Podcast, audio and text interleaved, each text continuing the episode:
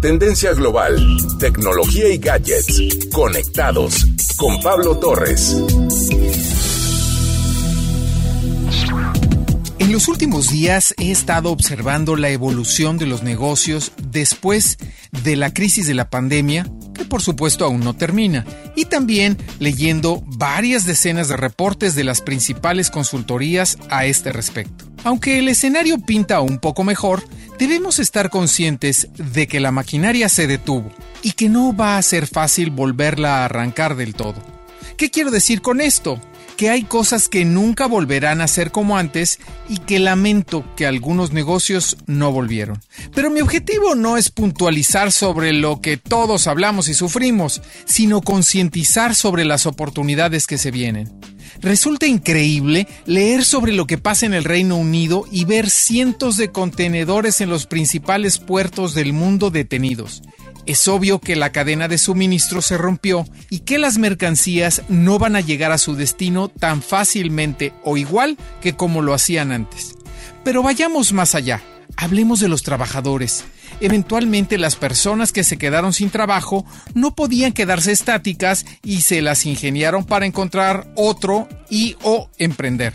Cuando la economía se reactiva, no resultó fácil encontrar quien descargara los barcos, operara un camión o atender un restaurante.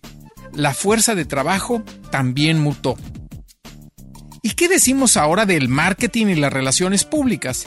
Aquellas marcas que decidieron quedarse mudas durante la pandemia hoy enfrentan numerosas quejas al acallar el diálogo que habían establecido con sus clientes pero muchas otras simplemente desaparecieron del mapa. Cuentas inactivas, violadas, atacadas y hasta robadas dentro de las redes sociales. Tampoco había quien atendiera, ni quien por lo menos explicara qué pasa con cada marca, las existencias y las tiendas. Sin duda alguna, mientras todos pasábamos por algo similar, sí hubo marcas que decidieron encontrar momentos de empatía con sus consumidores y hoy están renaciendo. Y no solo eso, están reinventándose para no perderse.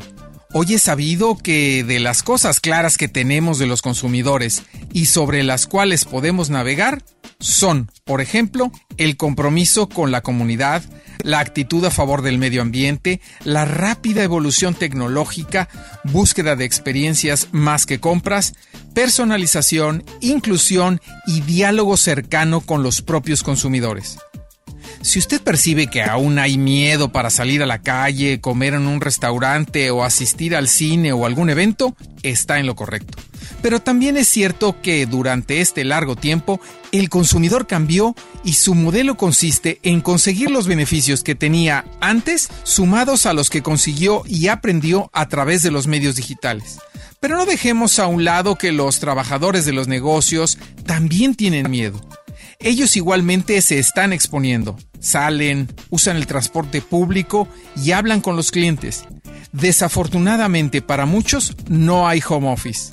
Otros, muy inteligentes, supieron reinventarse y autocapacitarse. Me asombra ver cómo algunos proyectos inmobiliarios que se detuvieron hace unos meses hoy retoman las obras sin ni siquiera pensar en el cambio del consumidor. Así, regreso al centro comercial en proceso de ampliación que no ha definido su actitud frente a las entregas en la acera o algún otro punto para sus socios, medidas de seguridad e higiene ya muy relajadas y sin buscar experiencias para los visitantes. Son espacios que hoy resultan ya aburridos.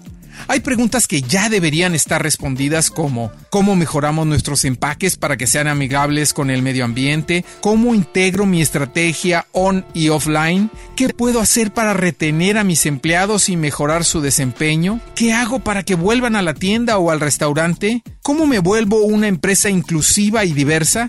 ¿Cómo ajusto mis inventarios y mejoro mi distribución? Puertas se abren y puertas se cierran el apocalipsis del comercio aún no termina. Empresas crecen, pero no el tamaño de sus oficinas. Sobran espacios rentables. ¿Quién puede sobrevivir? Aquí algunas características de quienes lo hacen. 1. Se ocupan de sus empleados, que son sus mejores socios y embajadores. 2. Escuchan a sus clientes, saben lo que quieren y cuándo lo quieren. 3. Invierten o se asocian para estar donde está su cliente cuando los necesite. 4. Se convierten en una empresa verdaderamente basada en datos. 5. Ofrecen al cliente una conveniencia invisible que ahorra tiempo. 6. Resuelven los problemas del cliente de manera que se hacen indispensables. 7. Crean experiencias para el cliente que son tan satisfactorias y gratificantes que ellos eligen hacer del minorista una parte íntima de su vida. 8. Hacen de la tecnología parte de su negocio. El consumidor sigue cambiando, las empresas que se adaptan y reaccionan rápidamente están sobreviviendo. ¿Hay que invertir? Sí, este es el tiempo, no te puedes quedar atrás. El consumidor del 2030 no comprará como se compraba en el 2020. Termino con este comentario de Brian Solís. Cuando imaginamos el futuro del comercio minorista, debemos dejar de pensar en esos esfuerzos como un centro de costos.